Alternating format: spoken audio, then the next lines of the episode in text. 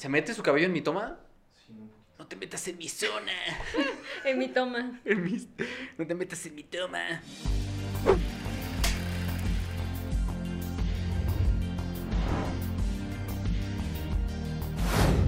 A Cine para Todos. En esta ocasión vamos a estar respondiendo las preguntas que ustedes nos mandaron por redes sociales. Este es nuestro primer preguntas y respuestas aquí, porque los demás los hemos hecho en Zoom F7.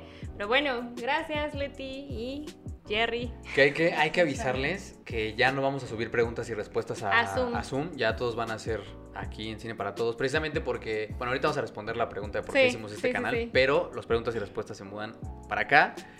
Y bueno, vamos a empezar con las preguntas, fan. Tú las recopilaste por Instagram. Y la primera pregunta es, ¿por qué crear este nuevo canal? ¿Por qué crear ¿Por este qué? nuevo canal? La pregunta del millón. La pregunta del millón, ¿y por qué? ¿Por qué lo creamos? Pues a ver, creo que, creo que la. Lo que pasaba mucho con Zoom era que cuando subíamos videos de opinión, este, preguntas y respuestas, reseña, o sea, como que cosas no muy clavadas, la gente no reaccionaba muy bien. Ajá, Como que siempre había una especie ahí de. rechazo. De rechazo a- Tal vez. Ah, era bien raro porque hacíamos los videoensayos y nos, y nos decían, no, saben mucho y no sé qué. Ajá. y hacíamos las críticas o hacíamos las reseñas en persona. Y hacíamos la, los preguntas y respuestas y era como de, no, es que cuando ustedes hablan como que no me gusta. y Me caen mal, me los caen odio. muy mal, son muy pretenciosos. Ajá. y, y también un poco, a mí me pasaba, no sé, no sé ustedes, fan Leti, que de pronto ves una película y quieres analizarla, pero es mucho tiempo estar, o sea, haciendo como la, la labor de investigación. Ujú. y- Ah, bueno, sí, y eso estar sí. retomando otros, otros materiales de otros directores, leer libros y tal, para hacer un solo video. Y entonces nos pasa, me pasó con Suspiria, por ejemplo, que estuve preparando el guion de Suspiria y nunca salió. Porque cuando lo terminé ya tres semanas de que había salido la película ya a nadie le importaba el tema y era como, Claro. de, ya no lo vamos a sacar. Entonces creo que, eh, por un lado, esta onda de las opiniones que la gente no lo, no lo tomaba muy bien en Zoom. Ajá.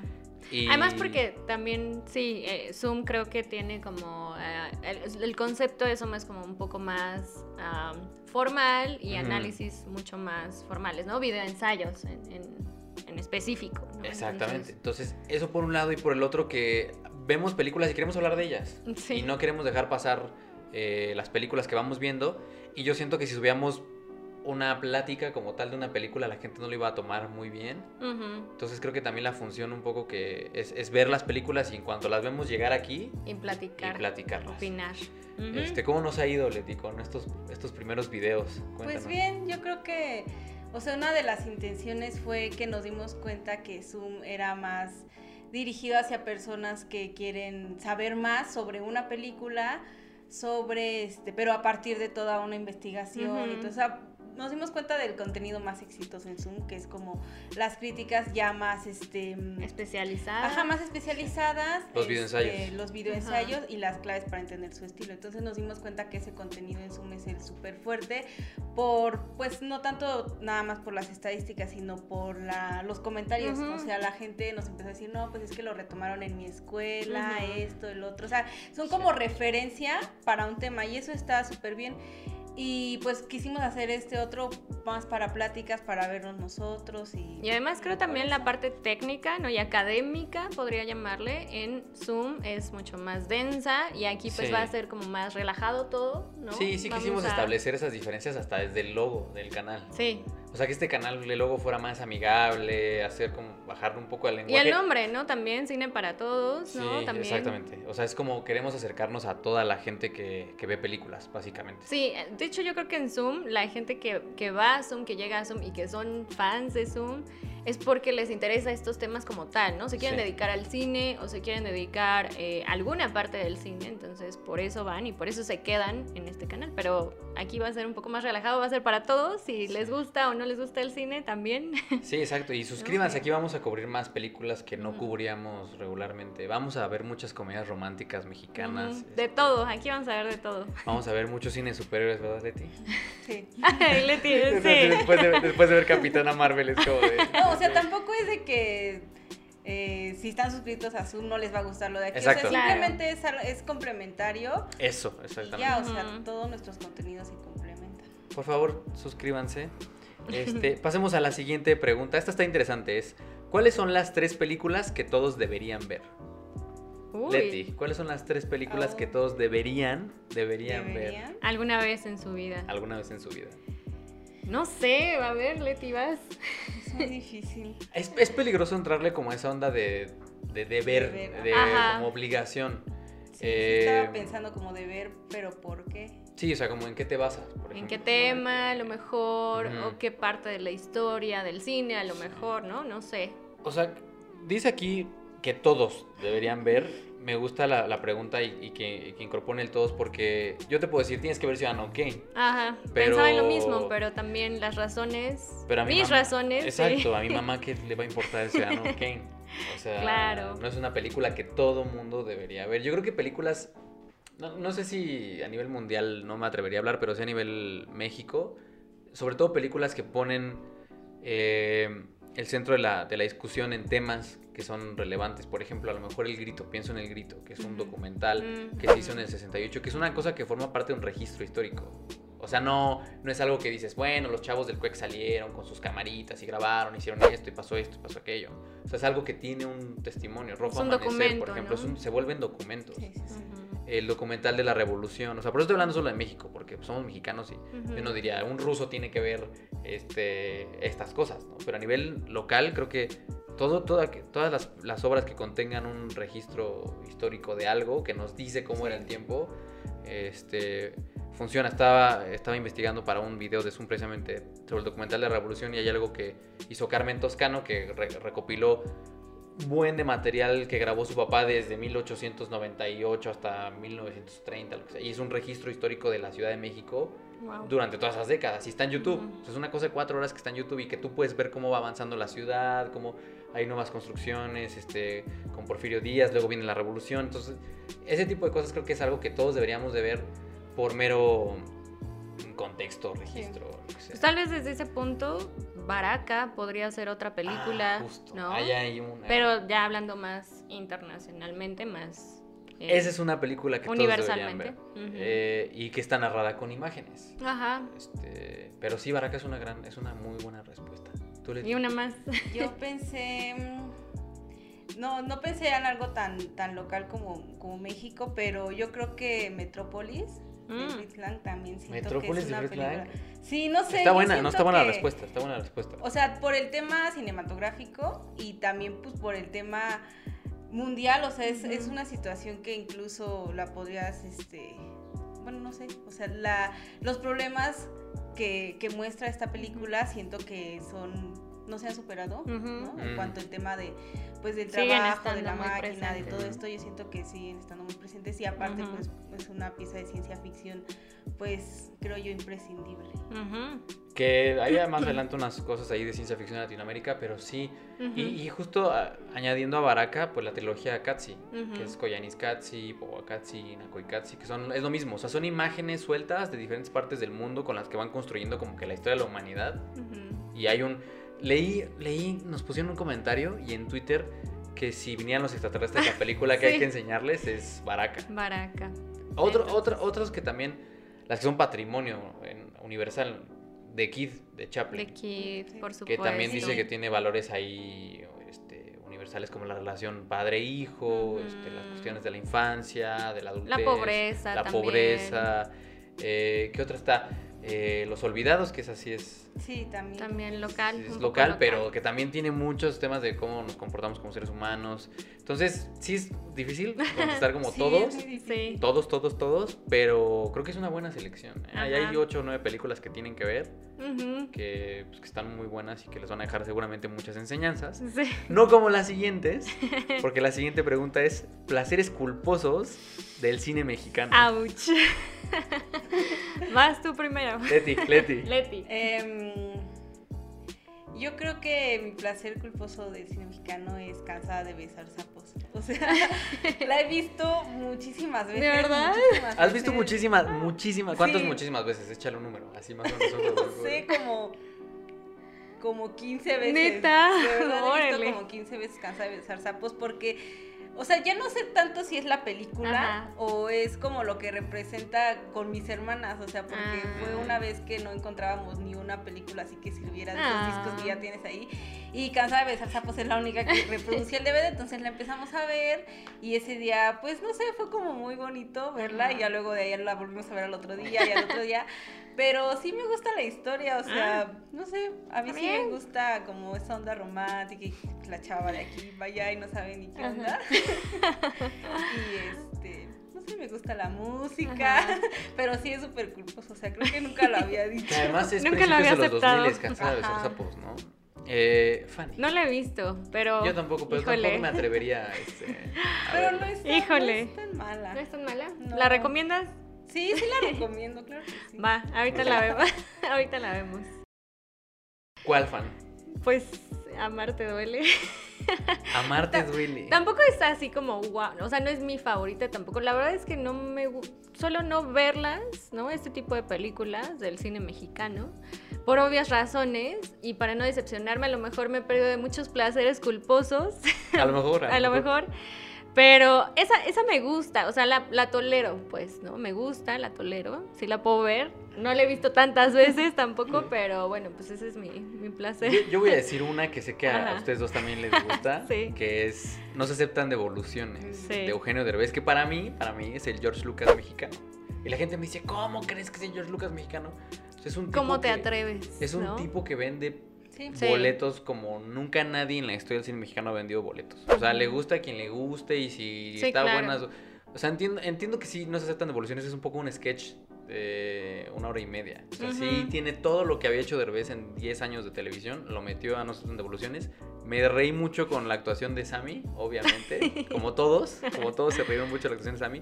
Y sé que a ustedes también les gusta, porque Sí. está bien contada. O sea, la Sí, verdad es que gusta. la verdad es que funciona. O sea, es una comedia así Ajá. un poco la gringa, pero funciona. Y la siguiente es Vacaciones. clásico. Un clásico del cine de terror mexicano. Vacaciones de terror. Con esta muñeca que lo único que hacía era así, voltear de un lado a otro. Y ya con eso era suficiente para que. La, la verdad, la verdad, voy a confesar algo. La vi como a los 11, 12 años y sí me dio miedo.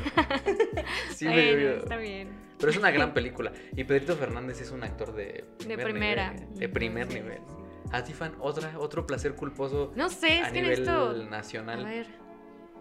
No, la neta no. Nada, no nada recuerdo, de plano, no nada. recuerdo Leti. otra cosa. No, no rec- o sea, no recuerdo, pero hace poquito vimos este los panchitos. Los pachitos. O sea, no puedo decir que es mi placer culposo, pero la verdad es que sí Te me divertiste, entretuve mucho y me, y me divertí. Y aparte como que sí es toda esta onda, apenas este, escuché unos señores que estaban diciendo cómo se peleaban antes y que ahorita ya es de puros balazos y no sé qué. Ah. Entonces decían, no, es que antes este, era Había con respeto. palos y era con respeto y nos pegábamos con palos y pues me acordé de los Y en, lo- panchitos. en los panchitos hay O sea, una de verdad, campal. Me, me entretiene mucho los Ajá. panchitos, no, no, pues que me gusta, pero me entretiene mucho y me da mucha risa. O sea, yo sé que su intención no era que diera mucha risa, pero me gusta ver esas partes. Comedia involuntaria. Ahorita me acordé, me acordé de otra, la de Pepito, también, y, ya me Pepito y. Chabelo contra los monstruos. ¡Híjole, vampiros! ¡Vampiros! ¡Mira, son vampiros! ¡Híjole! ¡No, son cuervos! No, entonces eran ratones en aeroplano, ¿no, cuate? Es muy buena, es muy buena Pepito y Chabelo contra los monstruos. Todas esas son muy buenas. Y la donde del sale- santo y todas Donde sale el zorrillo y el lobo, que van con la caperucita, que... no recuerdo haberla No, visto. que esas son de René Cardona III. Esas son unas joyas de película que las pasaban todos los domingos en las mañanas. O sea, yo mm, chiquito me levantaba y le prendía y estaba Pulgarcito. Ah, sí, ¿Ya claro, te acordaste? ¿Ya te acordaste? sí. Ah, esas son muy Pero buenas. no recuerdo la historia. Esas son ni- muy buenas. ya recordé otra. A ver. Pero esa sí está, hasta me va a dar pena. Una que se llama Efectos Secundarios. Ah, efectos secundarios. Pero también creo que fue por el, o sea, por el momento en cuando la vi. También es como chick flick, este...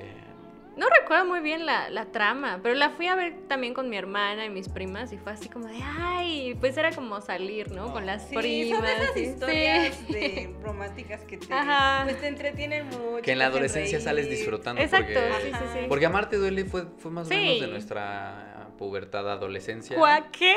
Yo soy veinteañera. Pero bueno, Ajá. ya, ya dejemos este lugar, este lugar ominoso donde habita el Ayuwoki.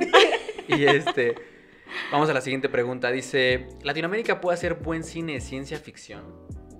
Uy, no conozco mucho cine de ciencia ficción latinoamericano. Había una película esta 2033 o algo De- así justo yo iba a mencionar mexicana. 2033 de Francisco Laresgoiti. No recuerdo, la vi hace muchísimos Era muy mala. años y era muy Era mala. muy O sea, y mala. por eso no la recuerdo, ¿no?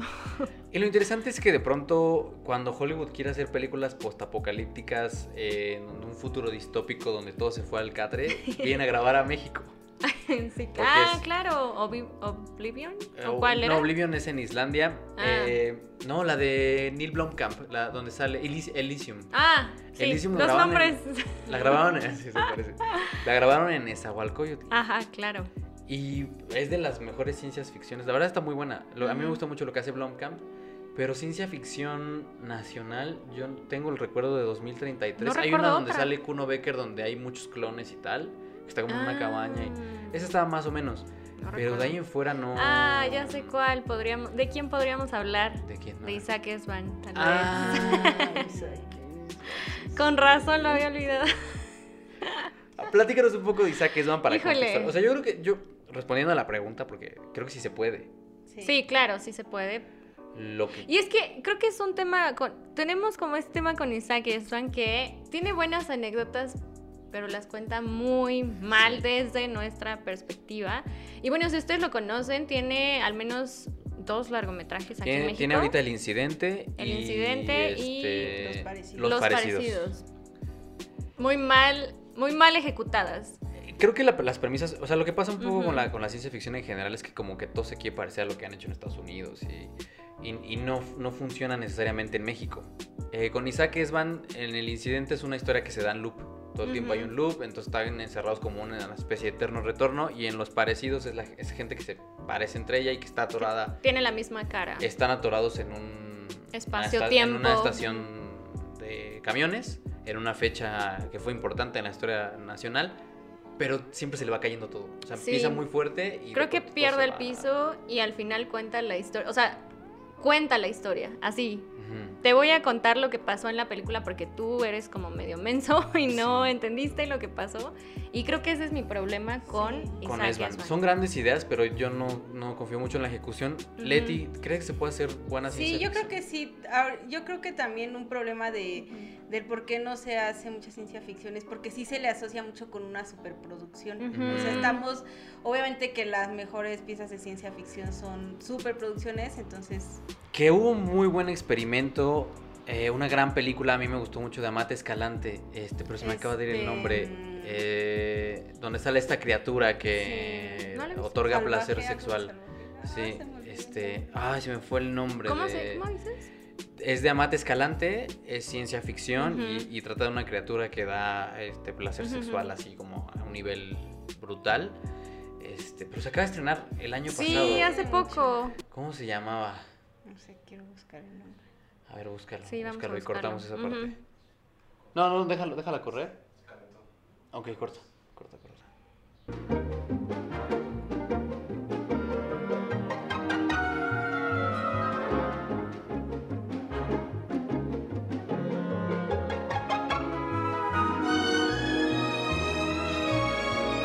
Decíamos que la película de ciencia ficción es La región, La región Salvaje. Es una gran película que retrata temas como muy cotidianos, eh, sociales, que es lo que hace la buena ciencia ficción, y lo complementa con precisamente temas que pertenecen a este género. Creo que sí se puede, o sea, Sí. se, se puede, pero lamentablemente lo hemos visto a cuentagotas. Ujú. Sí, yo creo que sí, o sea, eh, la región salvaje, ahorita como este, retomando que Gerardo la mencionó, es un buen ejemplo de, de cómo Latinoamérica cuenta con, con temas propios que le permitirían este, explorar la ciencia ficción, alejándose un poco de las intenciones de querer ser Hollywood. siempre. Ujú. Exactamente. Muy bien. Y la última pregunta que me parece la más relevante y la más polémica es, ¿qué piensan de las declaraciones de Steven Spielberg en relación con Netflix? Fanny. Ouch. Pues yo creo que estamos viviendo otra generación y no es que eh, Netflix nada más quiera cambiar las cosas, sino también estas generaciones queremos cambiar las cosas y pues Spielberg vivió también en otra generación, ¿no? En otro tiempo y con otro, eh, con otro modelo de distribución comercial, ¿no? Entonces, Justo, bueno, justo. cambia y, y eso es inevitable, ¿no? Entonces yo creo que sería muy injusto dejar grandes películas fuera de, los, de las premiaciones solo por esta razón.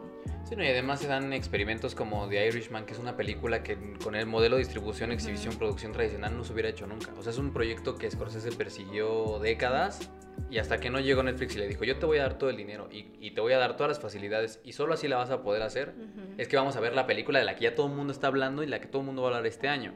Leti, ¿qué piensas? Pues yo creo que, o sea, no me sorprende que haya personas del mismo medio este, renuentes a estos cambios, pero pues el cine mismo ha pasado, o sea, el cine ha sido cambio, ¿no? O sea, entonces, este, pues sí, o sea, no, no me sorprende que lo esté, que él esté como ah, Mm. rechazando ese tipo de, de nuevos modelos, pero es algo que inevitablemente sea Spielberg el que se oponga, Ajá. pues va, va a seguir pasando, ¿no? Entonces, este, sí nos estamos dando, cuenta que ya Net- Netflix está permitiendo ver películas que no hubiéramos podido ver, como también el caso del año pasado con Aniquilación. También este, era una cosa con Paramount que no, no se pudo hacer ahí, entonces se, se hizo en Netflix. Yo creo que pues, las opiniones siempre están bien tenerlas ahí como de referencia para, para analizar este, cómo se cómo se están tomando ciertos cambios. A Claro. mí me, me- me recuerda, perdón, fan, me recuerda esta polémica de que, que había hace 10 años, es una cosa que no tiene mucho, que las cámaras digitales todavía no estaban a punto. Y me acuerdo que había tres posturas. Eh, David Lynch haciendo una película, Inland Empire, con una cámara con un mini DV, que es una cámara que ahorita te cuesta... Bueno, en esos tiempos de hecho costaba muy poco dinero y con eso hizo un largometraje, su último largometraje además. Y estaba la postura de Scorsese y la postura de Tarantino. Scorsese decía, no, yo no le voy a entrar a lo digital, no, no voy a hacer este eh, nada que tenga que ver con cámaras digitales, ni exhibición digital, ni nada, nada, nada. Bueno, Scorsese va a estrenar The Irishman. Sí. Y Tarantino decía, no, yo no le voy a entrar al digital. Tarantino sí se está, se está aferrando, Se está digamos, a- al cambio. Pero también hay que recordar que Tarantino tiene los medios para pagar, hacer una película. en 70 milímetros, porque Hateful Eight es en 70 milímetros, o sea, es, el doble de caro que una película normal. Sí. Entonces yo creo que son modelos eh, tanto de negocio, que es algo que acá no le gusta, modelos de negocio y modelos de distribución, que hay muchos intereses ahí que se van a tocar. Y evidentemente a Spielberg se le conoce como el rey Midas. Sí. Obviamente lo va a tocar porque tiene productoras, tiene distribuidoras y está invirtiendo dinero. Entonces, claro, hay un trasfondo, ¿no? También, exactamente. Ver una competencia de ese tamaño, Y además creo que también es eh, eh, otro punto como de esta polémica o de estas eh, peticiones de Spielberg es las premiaciones, ¿no? Que al final se va a seguir haciendo cine y no creo que muchos autores, muchos creadores de, de películas se enfoquen nada más en recibir una premiación. ¿no? Sí, no, y en, Entonces, en su momento hubo un estigma para premiar a fotógrafos Sí. que fotografiaban digital. Y el año antepasado Roger Dickens ganó por fotografiar Blade Runner, que es fotografía digital. exacto. Entonces la tecnología va desdibujando las barreras, va quitando fronteras. Y, Y no hay nada que lo evite. Y no hay nada que lo evite. Y, y por más poderoso que sea Spielberg, creo que sí está demostrando que el, el músculo lo tiene Netflix. Eh, tanto a nivel público como a nivel producción. O sea, es una cosa que va a producir más de 300 películas, series, Sí, producciones wow. originales, este, nada más este Sí, año. no sé para qué año tenían planeado que ya iban a tener 700 series producidas, entonces, wow, ¿no? Sí, pues para una, o sea, yo imagino que va a ser complicado asimilar Claro. cambios así. Pero pues siento que no es algo que vaya a impactar realmente, o sea. Netflix este. Sí. Además ya se metió en las casas, ¿no? Ya Netflix ya está en las casas y para sacarlo será muy difícil. Podría, podría pasar, pero no sé, ya veremos, ¿no? Y otra vez, toca los intereses de alguien que es muy poderoso en la industria hollywoodense, que es nada más y nada menos que el Rey Midas. Y mientras él se le toque como todas estas ondas, evidentemente va a intentar eh, mandar la atención a otro lado. Yo no quitaría la opción de que en algún momento veamos algo de Spielberg con Netflix. O sea, Sí. tanto una serie como. De hecho, eh, Five, Five Came Back, que es una serie de, documental de la guerra, de la Segunda Guerra Mundial, que si no mal recuerdo lo produjo Spielberg y se estrenó en Netflix. O sea, es algo que está ahí. Sí, entonces. Sí, o sea, y realmente para el tema de, especialmente el tema de las premiaciones, pues también nos damos cuenta que no, o sea, al público realmente las premiaciones no, o sea, al, al público al que llega Netflix no les importan las premiaciones, o sea, las mamás que lo pagan, los chavos no es como de, ay, pues este, ganó este premio, ya no se va por el premio. O sea, las Sí, premiaciones realmente sí, creo que le- les importan a, a un sector. Ajá. Exactamente. Entonces, Y también el, el mundo sigue, ¿no? Moviéndose y si ganan o no ganan, pues van a seguir haciendo películas. Entonces no creo que sea eh, algo tan importante para realmente, como dices, generar un impacto y que se revierta todo esto. No lo creo. sí, la batalla para generaciones posteriores no está en sí celudo- celuloide o sí, o sea, es una cosa mayor, es ya lo puedo ver desde la comodidad de mi casa. No necesito, o sea, está Netflix, porque aparte no nada más es Netflix. Exacto. Está Netflix, está HBO Go, está Amazon, Hulu, ¿no? está También. Hulu, eh, va- ya viene la de Disney. Fox creo que también. todo Fox que fue absorbido por Disney, o sea, todo ya va para allá, ya Sí. va a plataformas digitales y no es algo ni siquiera pensado para nosotros. No. O sea, está pensado para los chavitos que ven todo el día YouTube y que están consumiendo todo el día desde el teléfono. Entonces es una realidad con la que ni Spielberg va a poder. Entonces yo creo que se va a tener que acostumbrar. Sí.